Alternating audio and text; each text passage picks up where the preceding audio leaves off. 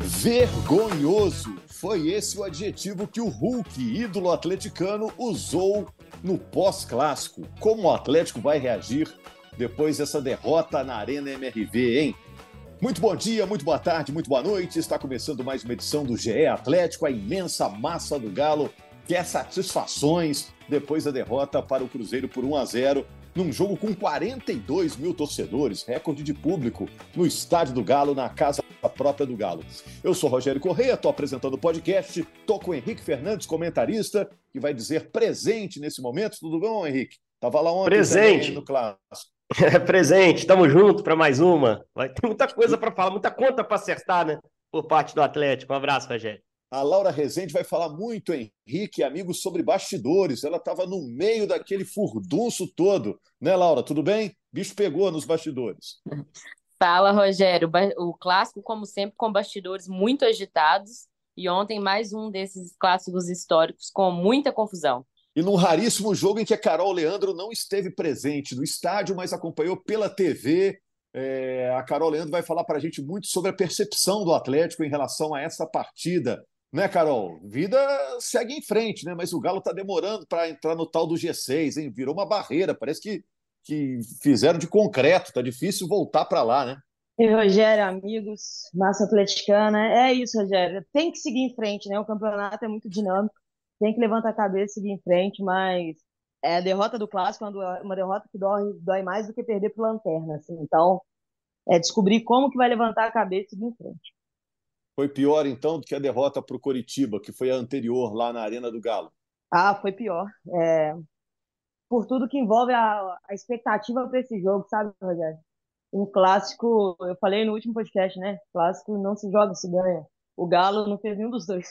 Nem jogou e nem ganhou. E frustra demais a torcida ver um time jogando da forma que foi ontem. Pior do que a derrota, né? A postura do time incomoda muito. Bom, daqui a pouco a gente fala de bola, viu, Henrique? Quero sua opinião aí sobre o que aconteceu no jogo. É, a gente está também com o Marcelo Jordi na edição do podcast. Mas eu quero saber da Carol é, Leandro, do Henrique e principalmente da Laura, é, se foi tenso o tempo todo esse, esse clássico. A Laura chegou cedo né, na arena, né, Laura? E ficou até o final. Me conta um pouco desses bastidores, o que, que teve de diferente nesse clássico em relação aos anteriores Fora essa confusão nas entranhas do estádio, né, envolvendo é, entrevista coletiva, é, depredações e banheiros sem recursos. Conta pra gente. Ô, Rogério, eu, a gente sempre fala que o clássico começa uma semana antes e termina uma semana depois, e eu acho esse ditado muito correto, porque desde a da semana passada, dos, dos podcasts passados, a gente já falava sobre essa polêmica, principalmente envolvendo a torcida visitante, que no caso do Cruzeiro, pelos ingressos. Teve a reunião de semana passada, e eu cheguei bem cedo na arena, por volta de uma e pouca da tarde, eu já estava lá, por incrível que pareça, é, foi tranquilo o acesso para chegar na arena, para passar ali, onde muitos dos setores já estavam fechados, a Express, enfim, foi bem tranquilo o acesso. Acho que o torcedor não teve problema, o torcedor do Atlético não teve problema dessa vez para acessar ali. E o que eu vi, Rogério, eu estava cobrindo o Atlético, nosso colega Guilherme Macedo cobrindo ali a parte do Cruzeiro também. Foi um, um, um, entorno do estádio muito tranquilo de acesso, de chegada, sem confronto ali das duas torcidas, de torcida do Atlético e torcida do Cruzeiro. Provocações por parte da torcida do Atlético. Eu encontrei um torcedor que estava fantasiado com um fantasminha da Série B. Enfim, antes da bola rolar, o clima parecia bem tranquilo por parte da torcida, assim. É, a gente sabe que a questão do, do, do visitante, dos é, do, da quantidade de, de torcedor visitante interferiu, né? Teve toda aquela questão da rede, que eu achei necessária a rede. A gente viu que no final do clássico a súmula relatou 10 copos arremessados no campo, todos por parte do Atlético, e eu acho que teria mais se o, o torcedor cruzeirense tivesse acesso de conseguir tacar alguma coisa no campo. Achei interessante e importante.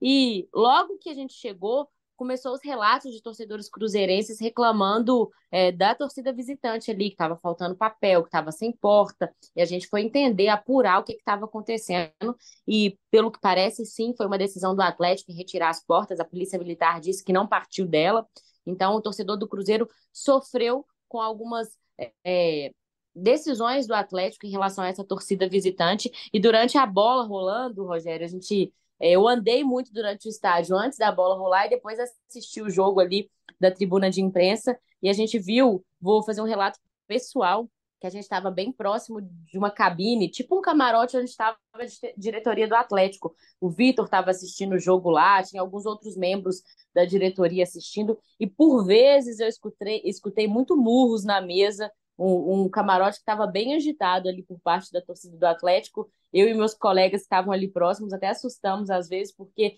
eles estavam bem, bem tensos assim durante a partida. O Vitor desceu no intervalo, assim que acabou é, o primeiro tempo, desceu para o vestiário, depois voltou para assistir esse jogo ali onde a gente estava. E foi um, um, um, clima de bastidor tenso que a gente relatou também. E logo que a bola, é, é, que o juiz apitou, né, o fim da partida, veio toda aquela questão do, do, do, dos bastidores ali da zona mista, né, Rogério? Porque o, o Cruzeiro torceu muito, provocou muito com essa vitória que foi inesperada. A gente esperava muito mais um clássico a favor do Atlético do que do Cruzeiro. E aí teve discussão entre jogadores, uma zona mista que foi bem quente ali. E a principal é, treta que eu diria desse clássico foi na sala de imprensa. Eu estava lá também depois em relação à bandeira do Cruzeiro, né? É, a sala de imprensa, para o torcedor que está ouvindo e não conhece a Arena MRV, ela é uma só, por enquanto. É, a gente sabe que ali ainda é provisório, o Atlético trabalha para mudar essa questão ali da, da sala de imprensa. E aí sempre o, torcedor, o time visitante dá a coletiva primeiro, no caso o Cruzeiro. E aí a assessoria do Cruzeiro já paramentou ali certinho, botou o backdrop, que é aquele como se fosse um cartaz atrás com os patrocinadores, e uma bandeira em cima da mesa, onde fica uma logo da Arena MRV. É uma imagem típica da, da, da Arena MRV ali. E aí, é nada da coletiva começar, a gente lotada a sala de imprensa, muitos jornalistas esperando nada de, de, de rolar, e a gente entendeu que era um pedido do Atlético para tirar a bandeira, e a torcida e o Cruzeiro falou que não ia tirar. E logo depois chegou o Vitor Rios, que é assessor é, do Cruzeiro, junto com o Bruno Faleiro, assessor do Cruzeiro também, e eles bateram pé de que não iria tirar a bandeira, e aí cortaram o sistema de som da sala de imprensa. Eu estava lá, eu vi que foi uma decisão de cortar mesmo, é, e não tinha como o Zé Ricardo, técnico do Cruzeiro, falar para todos os jornalistas ouvirem. E aí foi uma decisão logo da assessoria do clube de falar: gente, a entrevista vai ser aqui na mesa, pode botar o microfone aqui e vamos tocar o barco.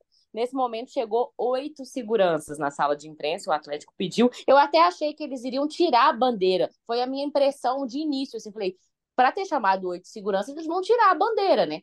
E não, só ficaram lá acompanhando. E logo após a primeira resposta do Filipão, que foi o técnico que deu entrevista Logo depois, segurança já deixaram a sala de imprensa e tudo ficou tranquilo de certa forma, um clima meio tenso, meio estranho, mas deu tudo certo no final, Rogério. Esse foi um breve relato desses bastidores que permeiam um clássico é, sempre muito disputado e competitivo aqui em Minas Gerais. É, assim, mas continua, né? Um informe daqui, um clube relatando os prejuízos, o outro relatando maus tratos à torcida essa confusão vai perdurar, né, Laura? Hoje um dia foi intenso aí para vocês também na cobertura desse pós-clássico, né?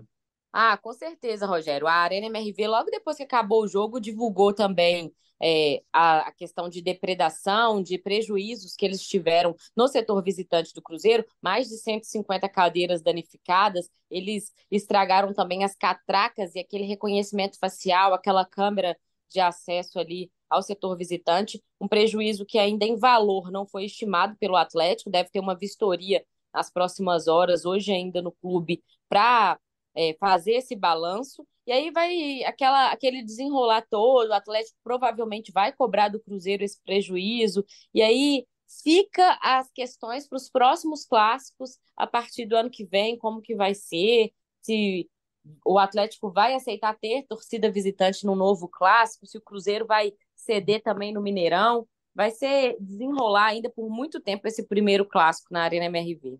Henrique, em São Paulo, os clássicos são de torcida única.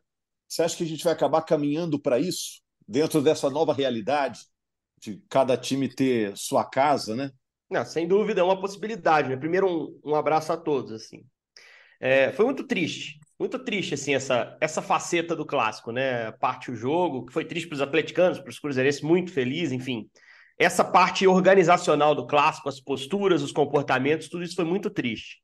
É, e a entrevista, o episódio da entrevista do Zé Ricardo é, foi a cereja no bolo, né? Porque eu acho mais grave o que aconteceu envolvendo os torcedores visitantes, né? As medidas que foram tomadas, entre aspas, de segurança, tirar a porta do banheiro. Para mim, isso é desumanizar. Para mim, isso é, é, é, não tratar como igual um adversário, um mero adversário, que está ali dividindo o espetáculo com você. E, e, me faz ficar muito descrente, assim, porque eu, durante muito tempo, Rogério, eu, eu nutri desesperança com o futebol Mineiro em relação a, a, um, a uma cordialidade, uma rivalidade mais limpa entre Cruzeiro e Atlético, né? É, e achava que isso ia mudar com o SAF. É, mas não, não vai. Eu acho que não vai mudar, né? E era uma primeira oportunidade de tentar dar um passo nesse sentido. É, o Atlético recebeu o Cruzeiro, não precisa receber com tapete vermelho. É claro que faz parte da mística do futebol aquilo ser um terreno hostil para um rival mas você tem a obrigação de receber igual você recebe um, um, um, torcedor visitante do Cuiabá ou do Curitiba ou do Botafogo, que teve até uma nota depois lá elogiando o comportamento, sabe? E aí você negar o uso correto do banheiro, cara, que é uma coisa básica. É, assim, isso é. Eu não esperava, cara. Eu não esperava que fosse chegar a esse ponto. E aí, claro que também tem que ser feita a crítica a quem depois depredou o estádio, ou antes, enfim, ou durante o jogo, quebrou cadeira, quebrou reconhecimento facial.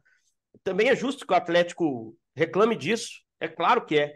Mas o passo que o Atlético podia ter dado institucionalmente para estreitar essa relação, para receber bem, mesmo que seja um rival, esse passo não foi dado. E assim, eu me decepcionei muito, assim, porque a gente acha que a coisa tem um limite, que a rivalidade é muito legal e a gente também alimenta essa rivalidade, porque ela é bonita, ela é histórica, mas tem um limite. E, e, eu cada vez mais me surpreendo com qual limite é esse, né? Seja de torcedor se envolvendo em briga. E felizmente a gente não teve história disso, né? De briga direta de torcedor.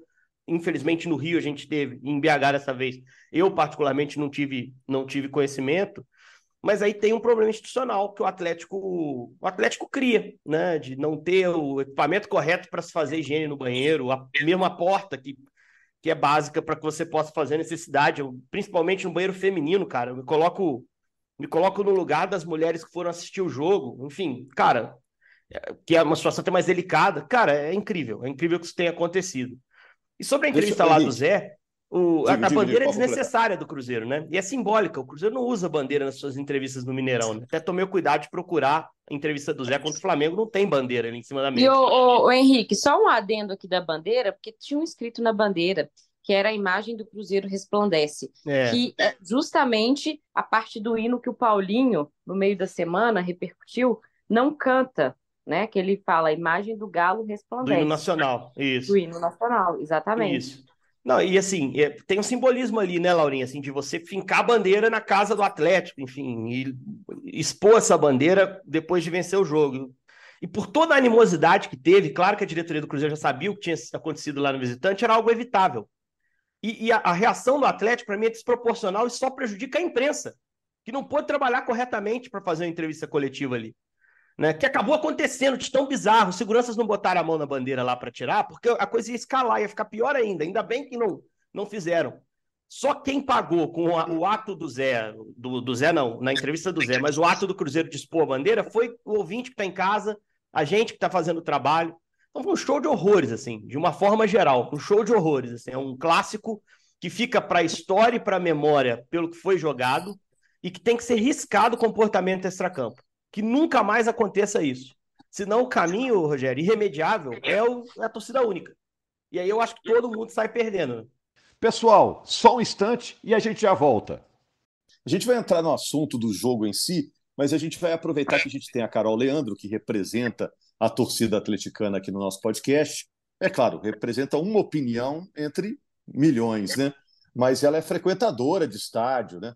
Ô, Carol, como é que a torcida visitante costuma ser tratada em jogos que você frequenta? Rogério, eu até comentei em alguns podcasts para trás que eu não queria que o Galo vedasse o acesso de torcida visitante, porque eu queria continuar tendo direito de ir em jogos. Eu gosto muito de ir em jogos fora como visitante. É, pensando também na galera que mora fora e às vezes tem poucas oportunidades. E até citei que o clássico 10% é uma das grandes experiências que o torcedor pode ter para se viver. E, e eu continuo pensando isso. Eu acho que esse caminho, essa briga, ela só tende a, a transformar o futebol em cada vez menos participativo pelo torcedor. Para mim, quem vai sofrer é só o torcedor, porque o Galo, não importa com nada que ele fez lá, porque na hora que for jogar como visitante, lá no, lá no Mineirão, eles vão estar no camarote deles no Mineirão. Quem vai estar lá na arquibancada e não vai ter nada de acesso no banheiro, nos bares, etc., vão ser nós.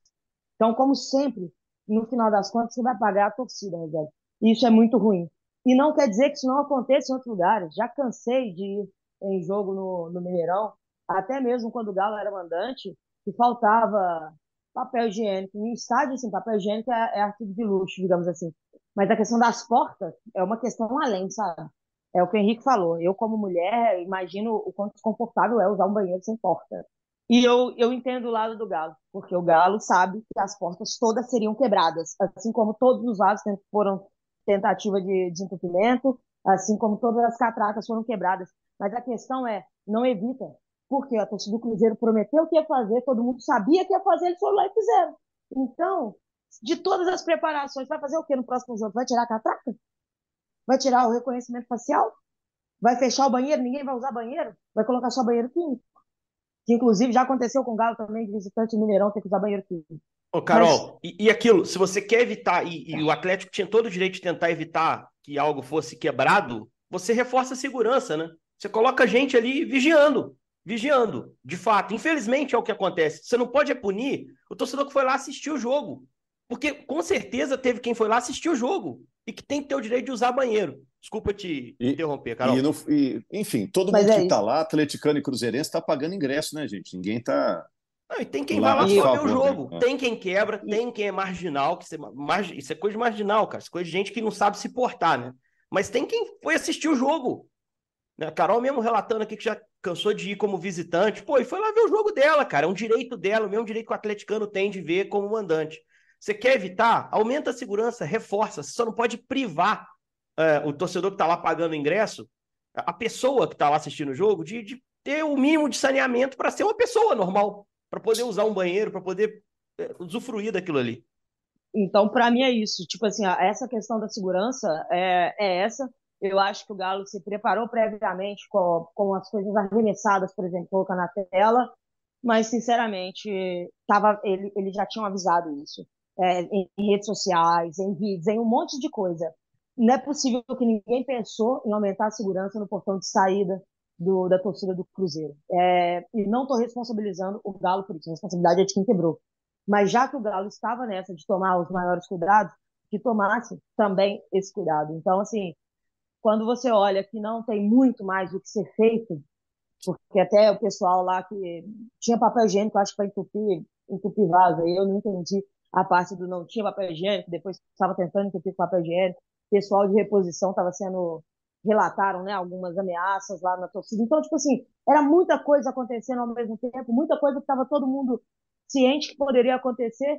E o que eu não quero é que puna todo mundo por causa disso, sabe? Não dá para fazer um clássico 100% a partir do próximo jogo que vai ser no, no estádio do governo, porque teve esse problema todo na arena. Já eu acho que tem que punir quem foi responsável por isso. A arena não se gaba de ser tecnológica, de ter câmera para tudo que é lado, então identifica.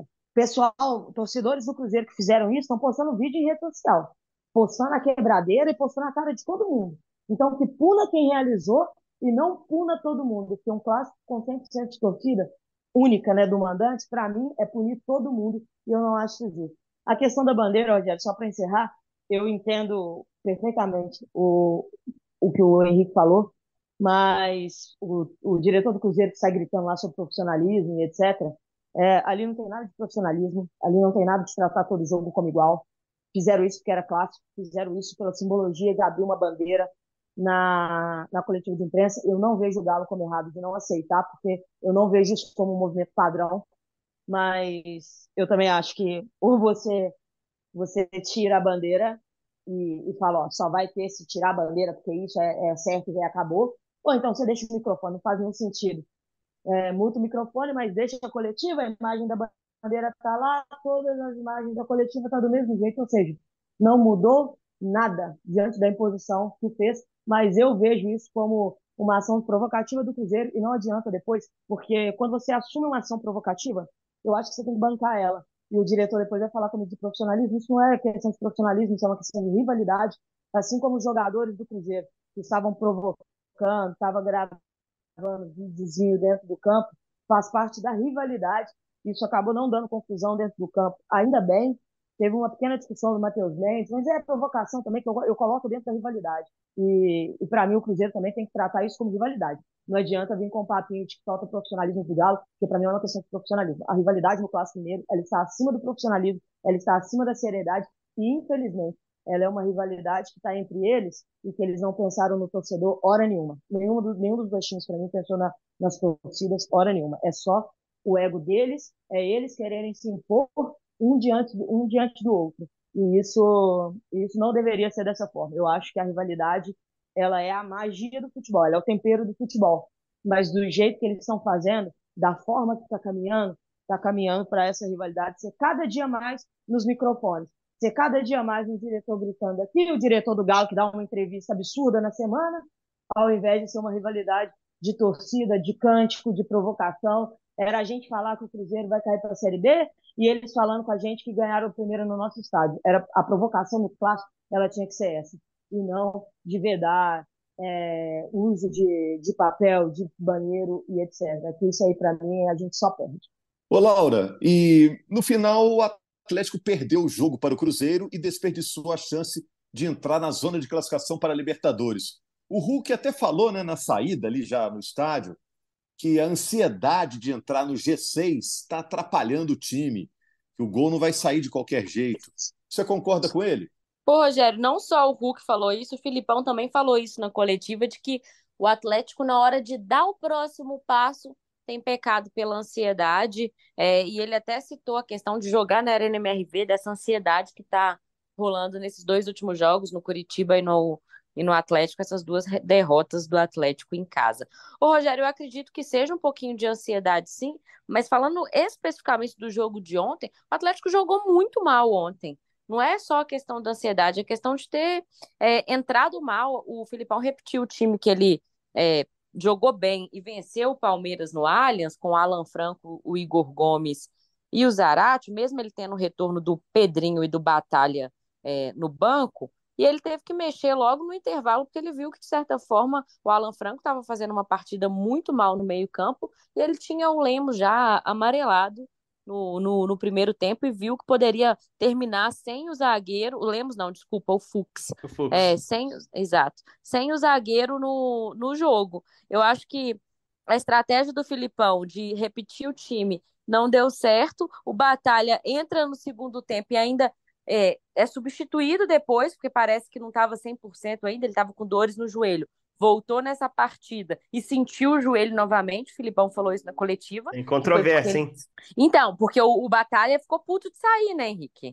ficou bravo, ficou bravo, sim, Laura. E isso ficou eu bravo, Laura, realmente ficou bravo, viu? Eu, eu, eu, eu, vi, isso eu vi. Eu vi o Batalha gesticulando pro Você Filipão. Você viu ele bravo? Você viu ele bravo? Eu achei, eu achei. Não, ele estava bem bravo. E, eu assim... confesso que na hora da substituição eu já não estava vendo, porque eu já tinha descido para a zona mista. E ali na zona mista a gente não tem a visão do campo e nem tela, Sim. né? Não tem televisão para ver. Já... E eu ainda perguntei no grupo, porque eu estava acompanhando o TR, e na hora que eu vi que ele foi substituído, eu ainda perguntei no nosso grupo. Mas o Filipão tirou o Batalha? Não entendi. Ele sentiu. É. E aí ele, o Filipão falou que foi novamente dores no joelho. É, Você acha que ele acertou o Felipão ao começar com o mesmo time que ganhou do Palmeiras? Acho que ninguém estranhou, né? Porque venceu é, os o Palmeiras caras São merecer, Paulo por 2 a 0 né? Não, os jogadores fizeram por merecer. Eu acho que, que isso está muito claro. Assim, pelo que jogaram contra o Palmeiras, mereciam começar jogando essa partida. Até porque, assim, não tem. Ele não tirou ninguém que era, que era dono da posição. O Pavon vem mal, inclusive entrou mal no jogo. O, o, Pedrinho é um jogador que não é tão confiável assim, eventualmente se machuca, e aí era ele. O Batalha o Igor... em forma é dono, né, Henrique? Aí é que tá, porque o Batalha não estava 100%. tá? E o Filipão falou isso na coletiva. E para mim tá claro que ele não começou muito por isso, porque o Alan Franco foi bem mesmo contra o Palmeiras.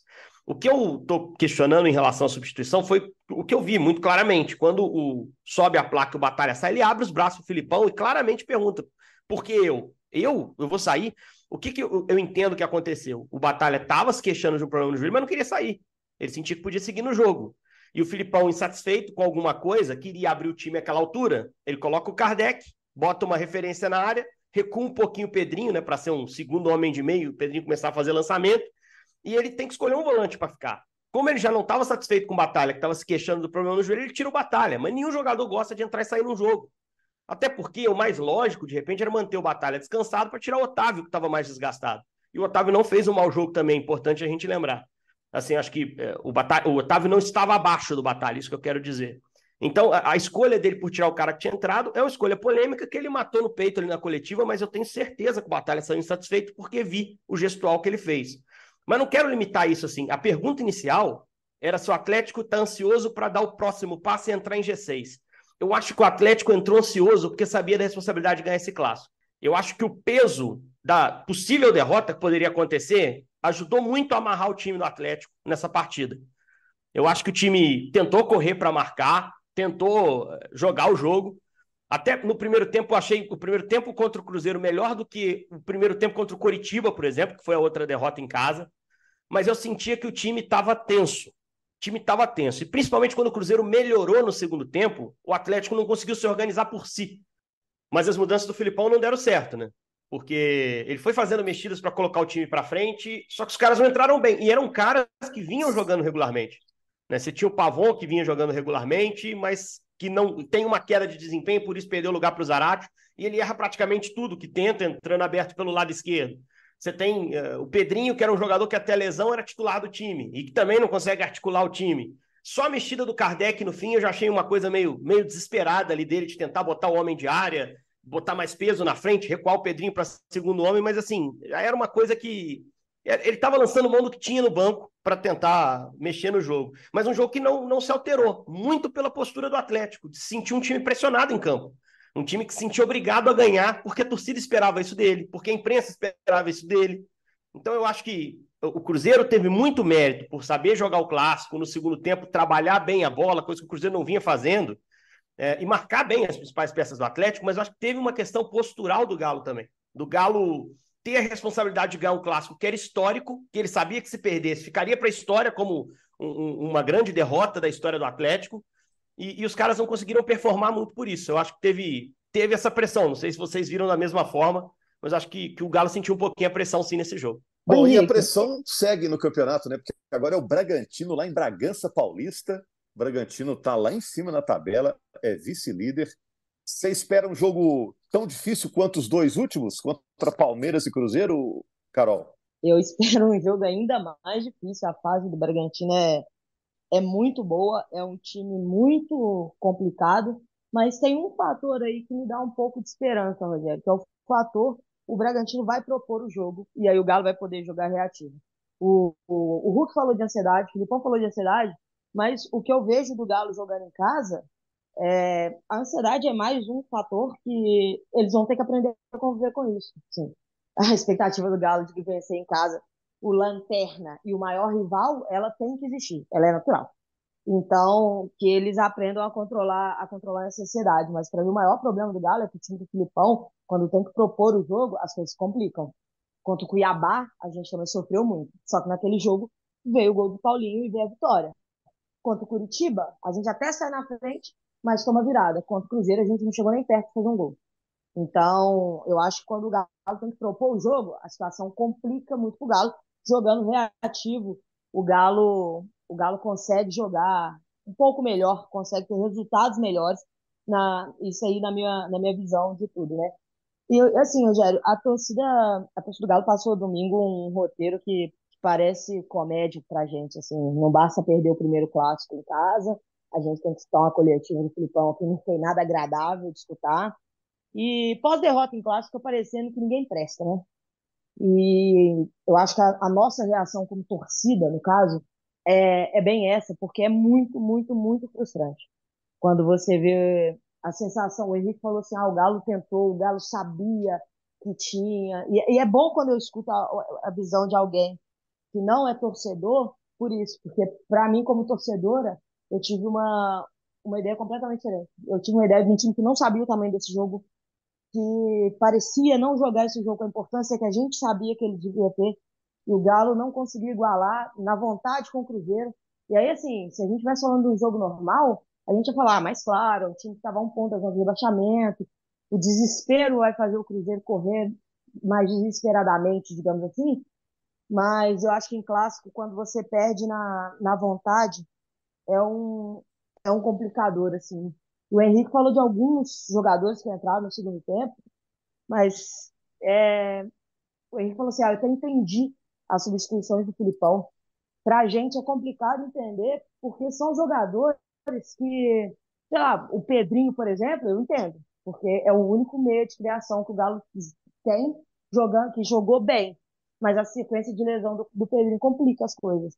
Mas o Pavon chegou em julho de 2022, é, não tem como a gente falar que a torcida precisa ter mais paciência com ele. O Gemerson chegou nesse mesmo mês também, e a mesma coisa, o Gemerson vinha mal, vinha sendo titular. Ô, Carol, ah, mas sai... o, o, o Pavon chegou a jogar bem com o Cudê. Teve um momento que ele era um cara das assistências, a gente chamava atenção muito para isso, assim. Eu acho que o Filipão usa ele de um lado que não é o lado mais forte dele, mas é um jogador que eu acho que não é justo desistir desse cara, sabe? Eu acho que o Cudê conseguiu arrancar eu, eu boas coisas dele. Eu já joguei Você já desistiu. Eu não, eu, sabe por quê, Henrique? Ele não me inspira nenhuma confiança. Ele, é um não, ele tem jogado mal. Jogo, Nisso aí a gente está alinhado. Nada. É verdade, Entendeu? ele tem jogado assim, mal. Esse é meu ponto. O, o Gemerson, quantas vezes eu falei, gente, do Gemerson aqui, quando ele ainda era titular, erra posicionamento, erra tempo de bola. Para mim, ele não estava bem. E aí, ontem, eu entendo a questão do Fux já ter um cartão amarelo, mas são coisas que, que podem ser administradas assim. Eu duvido se a gente tivesse, sei lá, o Alonso, por exemplo, quando a gente, quando a gente teve o Alonso eh, dominando a nossa usada, ele teria que sair por causa do cartão amarelo. E aí é, é, muito ser profeta do acontecido, eu sei. Depois que aconteceu, a gente vai saber que a, a substituição do Fux acabou complicando o jogo do Galo. Mas é, fica essa chateação da gente. Esses dois, esses dois nomes, pessoalmente, me, me irritaram muito no segundo tempo. Mas o próprio Filipão, ele chegou para classificar o time na Libertadores depois de um problema interno do, do Cudê. A classificação não vem, mas vem a esperança de que ele vai conseguir fazer com o vestiário, mudar um pouco desse time. Aí ele fica 10 jogos sem ganhar, a gente se afasta ali da briga. E aí agora que vai voltando para essa briga, toda vez que vai entrar, tem um problema. Toda vez que vai entrar, acontece alguma coisa.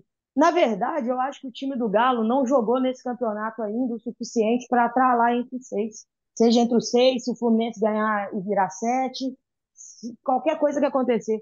A verdade é que o Galo não jogou até agora para merecer essa vaga.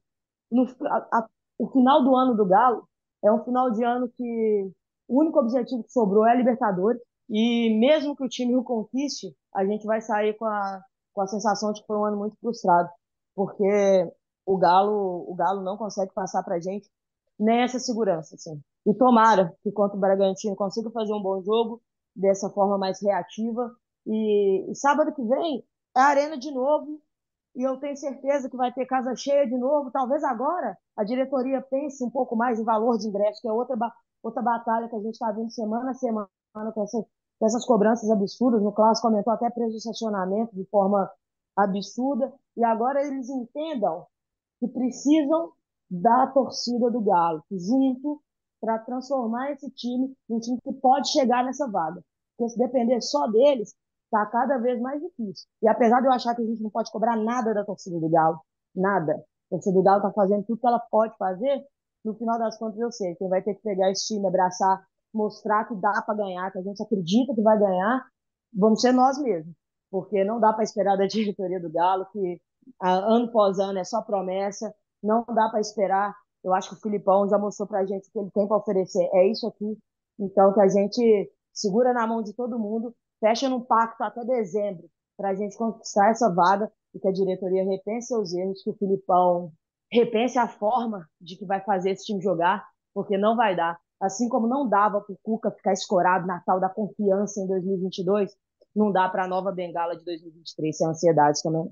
É, tá aí a Carol Leandro soltando a mágoa. Hoje é dia do torcedor atleticano desabafar mesmo, porque o time decepcionou no clássico contra o seu rival. Laura, para o jogo contra o Bragantino, quarta-feira, quais são os problemas que o Felipão tem que resolver? Filipão não vai poder repetir o time mais uma vez, né, Rogério? Não tem o Lemos e o Zarate suspenso e segue no departamento médico o Mariano e o Vargas. E a principal dúvida é se o Batalha vai ter condições de jogar e vai viajar, já que mais uma vez ele saiu do jogo com dores no joelho. É isso aí. É, e, e sobre, so, só sobre o adversário, rapidinho, Rogério, para a gente amarrar isso. O Galo parte, e ele vem dessa derrota do Clássico, e ele parte para fazer o jogo mais difícil que se pode fazer hoje, nesse momento do campeonato ele vai pegar o melhor time do campeonato fora de casa. O Bragantino hoje é o líder do retorno e é o time que melhor joga no campeonato. É bem verdade, deve ter um pouco mais de espaço para contra-atacar, mas eu acho que o Cruzeiro também ofereceu isso em algum momento do segundo tempo. O Galo não soube se encontrar para encaixar. É, é, tentar recuperar o que foi o jogo contra o Palmeiras. Mas eu acho esse jogo mais difícil do que foi o jogo do último meio de semana contra o Palmeiras. Se não vier o resultado, é importante cabeça no lugar para pegar o Fluminense. É uma semana chave para o Atlético do ponto de vista psicológico. E a tabela traz esse jogo tão duro aí para quarta-feira. Mas é, é um momento para manter a cabeça no lugar. De torcida, principalmente dos jogadores, do próprio Filipão. Esse jogo de quarta, vamos olhar para ele com, com, bastante curiosidade, mas sabendo que mesmo que a derrota venha, é, é importante estar pronto para sábado, porque o campeonato ainda vai ter mais rodadas pela frente. E essa história a gente conta na quinta-feira com a nova edição do GE Atlético, o Galo está em sétimo lugar e no meio da semana pode entrar no G6 do Campeonato Brasileiro, a zona de classificação para a Libertadores. Obrigado pela audiência, Massa do Galo. Valeu, valeu, Carol, valeu, Laura, valeu, Henrique. Obrigado a todos. Pela última vez, deu Galo!